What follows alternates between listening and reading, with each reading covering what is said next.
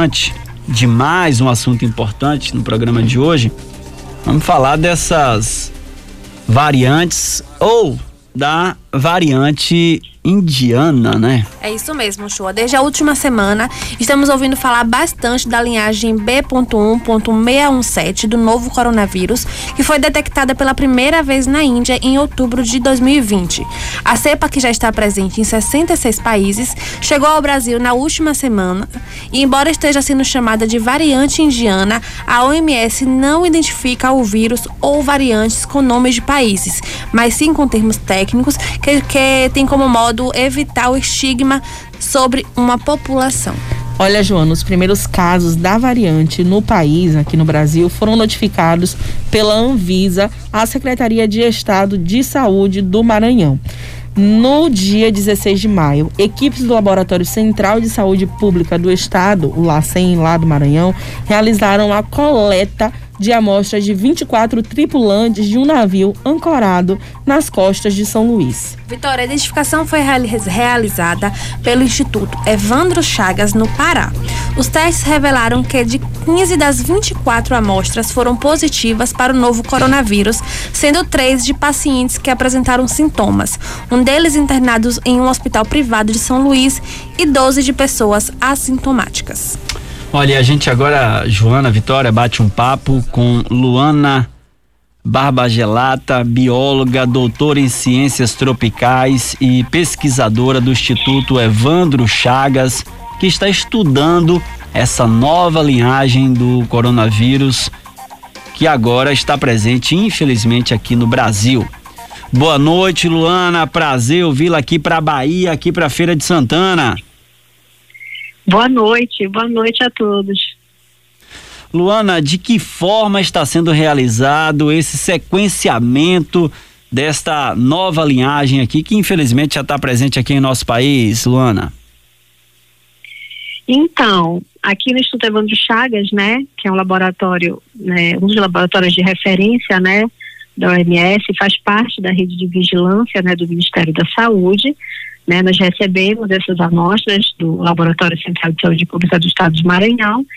E aqui a gente faz o sequenciamento de nova geração, né, que a gente chama NGS, onde a gente faz o sequenciamento do genoma completo do vírus, né, e aqui nós, nós submetemos é, ao sequenciamento dessas 15 amostras positivas, seis amostras né, foram submetidas ao sequenciamento do genoma completo do vírus. Estamos no bate-papo com a doutora Luana Barba Gelata, bióloga e doutora em ciências em doenças tropicais e pesquisadora do Instituto Evandro Chagas, que está aí acompanhando de perto eh, essa nova linhagem aí, infelizmente, que chegou ao Brasil, né, desse, dessa linhagem indiana. E qual a, a diferença dessa variante indiana dessas outras que já foram confirmadas, que já estão aqui no país, doutora Luana? Então, é, essas variantes, né, que atualmente, né, estamos com várias variantes, né, do, do, do coronavírus, do SARS-CoV-2, elas são caracterizadas por grupos de mutações, né? Elas existem grupos de mutações específicos de cada uma dessas variantes. E aí é isso que diferencia elas, né? E esse, esses grupos de mutações podem é, alguns podem aumentar a transmissão, alguns podem aumentar a letalidade. Enfim, elas são diferenciadas por grupos de mutações no genoma do vírus. E, doutora, em relação a, a, todo esse contexto que a gente vive, está tendo muita preocupação, se fala muito nessa variante indiana. Por que, que ela está sendo considerada uma variante que traz tanta preocupação para a medicina brasileira, para todo o contexto que a gente tem vivido de pandemia aqui no Brasil? A gente teve um problema técnico aí, né, no contato com a doutora Luana Barba Gelata, bióloga e doutora em doenças tropicais, pesquisadora do Instituto Evandro Chagas, que é o Instituto Referência pela OMS, que está acompanhando, fazendo o sequenciamento dessa linhagem, dessa linhagem aí do vírus indiano, dessa linhagem indiana que já está presente aqui no país e que tem causado tanta preocupação para a medicina brasileira. A gente já restabeleceu já o contato com a doutora Luana. Doutora, eu lhe questionava em relação a essa variante, por que, que ela traz tanta preocupação para o Brasil?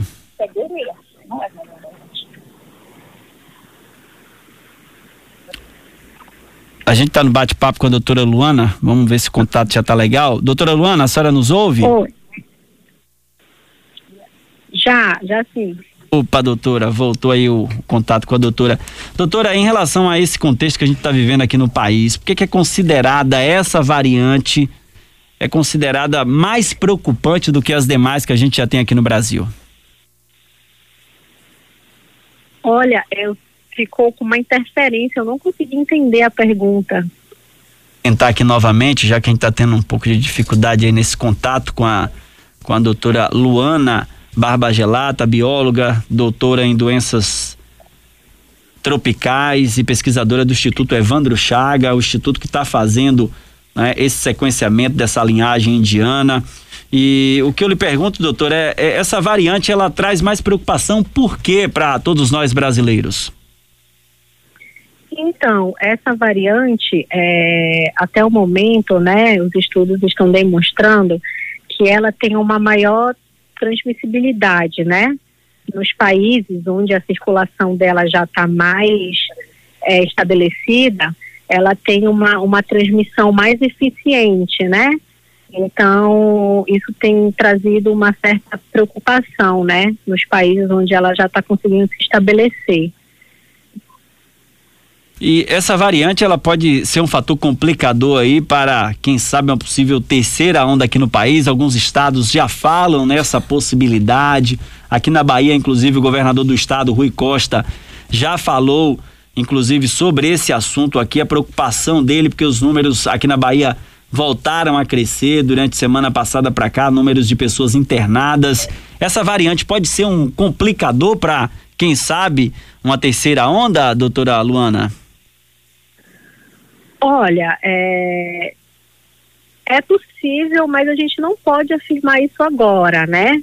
É por isso que a gente tem que estar sempre, é, nós temos que estar sempre vigilantes, né? Esse é o nosso, o nosso papel, né? Como laboratório de saúde pública, né? É vigiar aí a evolução é, e acompanhar essa, essa, essa, essa, essa evolução do vírus.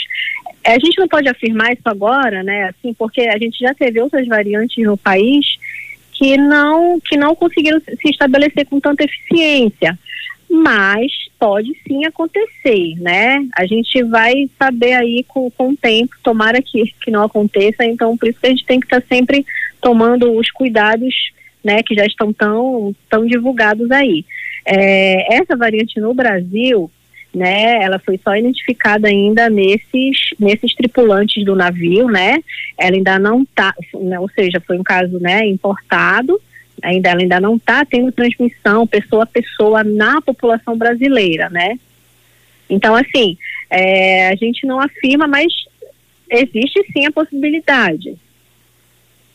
Tomar todos os cuidados, né, doutora?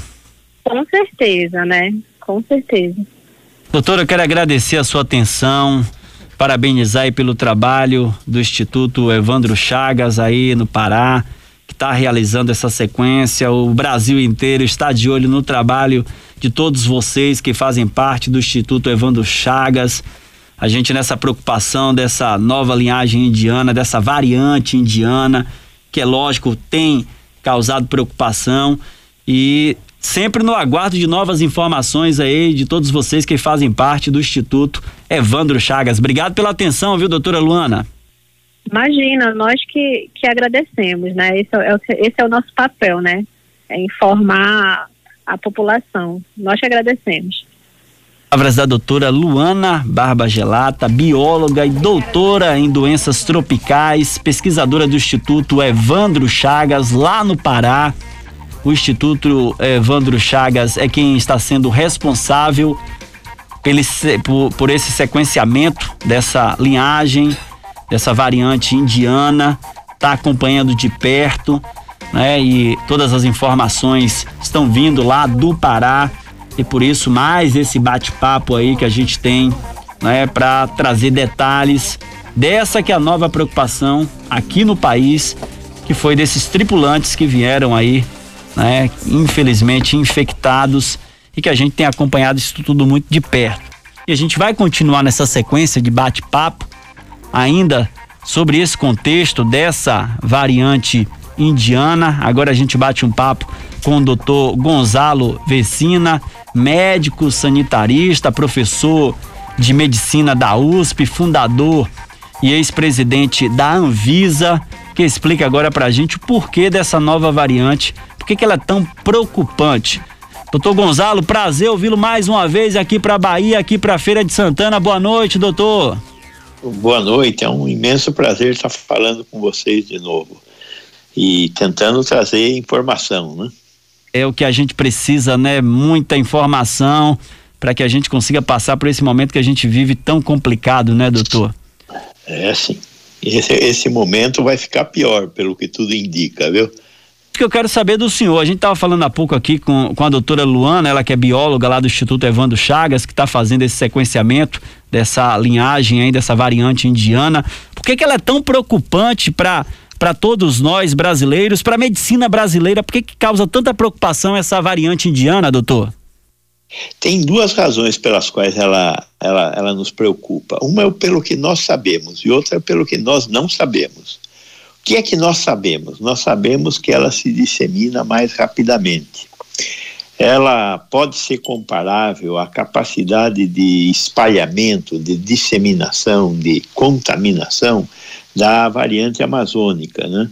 que é muito rápida. Nós vimos agora essa segunda onda que nós tivemos no Brasil, nós estamos vivendo os últimos ecos agora, é, foi terrível, né? O número de casos aumentou muito, o número de mortos também aumentou, mas em, em razão do, do, aumento do número de casos e não porque a, a, o vírus seja mais mortal, mas é porque ele pega muito mais gente, então morre mais gente. Né?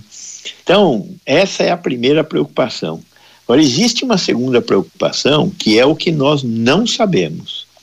Nós não sabemos se essa variante ela é mais letal, ou seja, ela mata mais. Aparentemente não é mais letal, ela mata tanto quanto, mas ainda não temos certeza.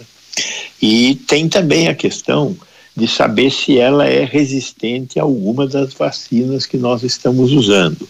Ainda não deu, não existe informação suficiente acumulado, principalmente na Índia e em alguns países que já estão enfrentando essa, essa variante, é, e que têm mais capacidade de estudar, particularmente os ingleses, têm uma capacidade muito grande de estudar é, essas novas variantes e a sequência dessas novas variantes. Né?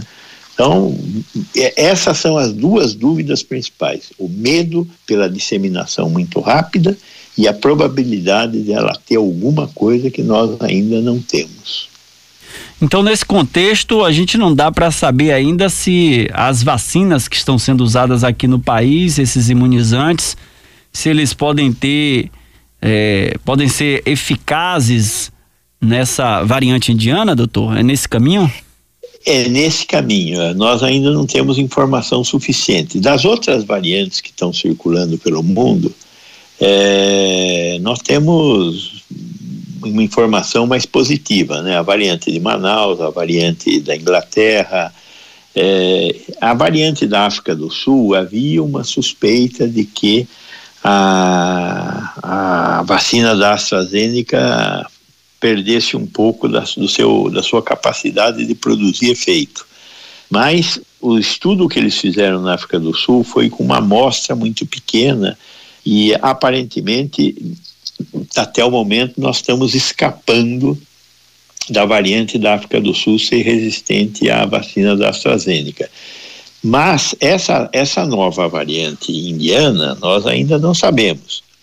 É, vamos ver o que, que ela nos, nos reserva mais à frente, quando os, os, o vírus tiver circulado um pouco mais E esses esforços de sequenciamento e de estudo de anticorpos neutralizantes da vacina, é, da, da, do, dessa nova cepa, nos consiga informar se ela é resistente ou não à vacina. Né? Estamos no bate-papo com o doutor Gonzalo Vecina, médico sanitarista, professor de medicina da USP e também ex-presidente da Anvisa, ele que foi um dos fundadores da Anvisa e ex-presidente da Anvisa. Doutor, apesar de ser uma, uma variante aí, uma nova variante que está trazendo mais preocupação, as medidas de segurança, de prevenção devem ser as mesmas que a gente já, já tem feito, doutor? Eu acho que nós deveríamos, inclusive, ter sido um pouco mais drásticos, um pouco mais exigentes, porque como essa variante, ela hoje é, ainda está retida em poucos países, nós deveríamos ter conseguido fazer o que não fizemos, um cordão sanitário em relação aos países em que essa variante está circulando e proibir a entrada de pessoas desses países sem que eles passassem pelo menos por um sistema de quarentena mais rígido, né? Quer dizer, no mundo que nós vivemos hoje, um mundo que se movimenta de avião, é muito difícil você dizer que você vai conseguir, é, num país do tamanho do Brasil, é, impedir a entrada de uma pessoa que tenha uma doença que você quer evitar. Países menores, como por exemplo a Nova Zelândia, tiveram muito sucesso nisso. Países mais é, que tem uma, uma, uma situação um pouco mais é, dura do ponto de vista da democracia, como por exemplo a China, conseguiram também é, evitar que algumas variantes dessas chegassem ao país. Né? Mas o Brasil é um país é, mais frouxo, né? mais frouxo, para se dizer assim. Então a chance de entrar e sair aqui é muito grande. Nós deveríamos ter feito algum tipo de barreira é, não para dizer aqui não entrará. Não, aqui vai demorar um pouco mais de tempo para entrar, porque o nosso problema hoje é tempo. Se nós tivéssemos bastante vacina, nós estaríamos vacinando bastante a população e estaríamos evitando muitas mortes. Mas como nós não tivemos muitas vacinas, é, nós temos que tentar fazer com que o vírus circule o menos possível. E essa é a, a, a, o grande desafio, né? Diminuir a circulação do vírus e, portanto, evitar a chegada dessas novas variantes que são mais rápidas, por um lado, e aumentar a velocidade de vacinação. Só que não tem vacina para aumentar a velocidade de vacinação. Então, quanto mais tempo eu demorar para receber uma nova variante de um vírus que é mais rápido, é, eu consigo poupar mais vidas é, de brasileiros. Essa que é a ideia, né? Bom, doutor, nesse contexto aí que o senhor coloca, eh, a gente nota aí que outros países, ou a maioria dos países, os grandes países que estão tendo uma preocupação maior com o contexto da pandemia, como o senhor disse, tem feito quarentena, né? Estados Unidos, entre Exato. outros países, a pessoa tem que fazer quarentena antes, depois que chega ao país, né? Os Estados Unidos, inclusive, tem recebido brasileiros como outros países. E aqui a gente nota que não tem quarentena nenhuma, que quem chega de outros países aí entra de forma tranquila nos aeroportos. Tá faltando uma atenção maior, uma fiscalização que acaba vindo do governo federal junto com a própria Anvisa, né, doutor? Veja, quem controla os aeroportos, aeroportos, portos, fronteira seca no país é a Anvisa. Agora, quem determina o que a Anvisa tem que fazer é uma, uma, uma, uma, uma união entre o Ministério das Relações Exteriores e o Ministério da Saúde. Então, eles é que a Anvisa cumpre ordens, porque quem opera o controle de fronteiras é a Anvisa mas ela opera obedecendo ordens do Ministério das Relações Exteriores e do Ministério da Saúde. Infelizmente, é, essas ordens chegaram muito tarde e estão muito frouxas. Né? Então, olha, só pode entrar no Brasil quem fizer o teste três dias antes. Aí você faz o teste três dias antes e chega aqui, mostra um teste negativo que nem sempre você nem precisa de comprovação de que aquele teste foi feito em condições corretas e, e entra no Brasil e pronto, né? Diferente dos Estados Unidos que você tem que fazer o teste, tem que ficar 14 dias é, isolado, em, em, quarentena e depois você mostra o teste na entrada do país e, e pode ter que repetir o teste no país, nos Estados Unidos. Né? Então, essas medidas mais rígidas, infelizmente, o Brasil não adotou. É, é, acho que seria bastante difícil também, com a infraestrutura de, de que nós temos nos aeroportos brasileiros, é, internacionais adotar uma postura dessa, mas seria a coisa mais correta a fazer para diminuir a probabilidade da gente ter uma piora do quadro epidemiológico já tão dramático que nós estamos vivendo, né? Doutor Gonzalo, eu quero agradecer mais uma vez a sua atenção em falar com todos nós aqui, aqui para Bahia, em especial aqui para nossa princesa do sertão, nossa feira de Santana. Importante demais ter uma pessoa como o senhor, um médico sanitarista tão renomado, professor em medicina da USP, fundador e ex-presidente da Anvisa, trazendo né, essas informações que são tão importantes para todos nós brasileiros baianos, em especiais feirenses, o interior do estado acompanhando o senhor nesse momento. E é importante demais a gente ter palavras de pessoas como o senhor para alertar, né? E falar um pouco desse contexto que a gente está vivendo, tão preocupante, dessa nova variante que já está no país e que, claro, que tem causado uma preocupação grande, né, doutor Gonzalo? Obrigado mais uma vez pela sua atenção, viu? Eu que agradeço, a honra foi toda minha de falar aí para os moradores de Feira de Santana e da Bahia e é importante a mensagem que tem que ficar, né? Enquanto a gente não tiver vacinado boa parte da população, temos que manter as medidas de isolamento social, uso de máscara e higiene das mãos. Vamos continuar vivo, minha gente. Essa que é a, a, o desafio. Muito obrigado, foi uma honra participar do seu programa.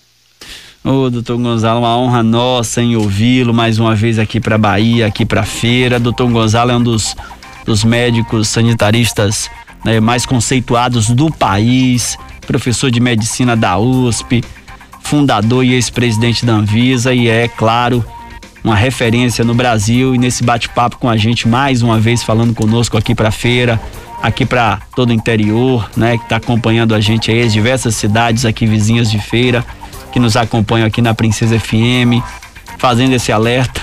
É, doutor, e realmente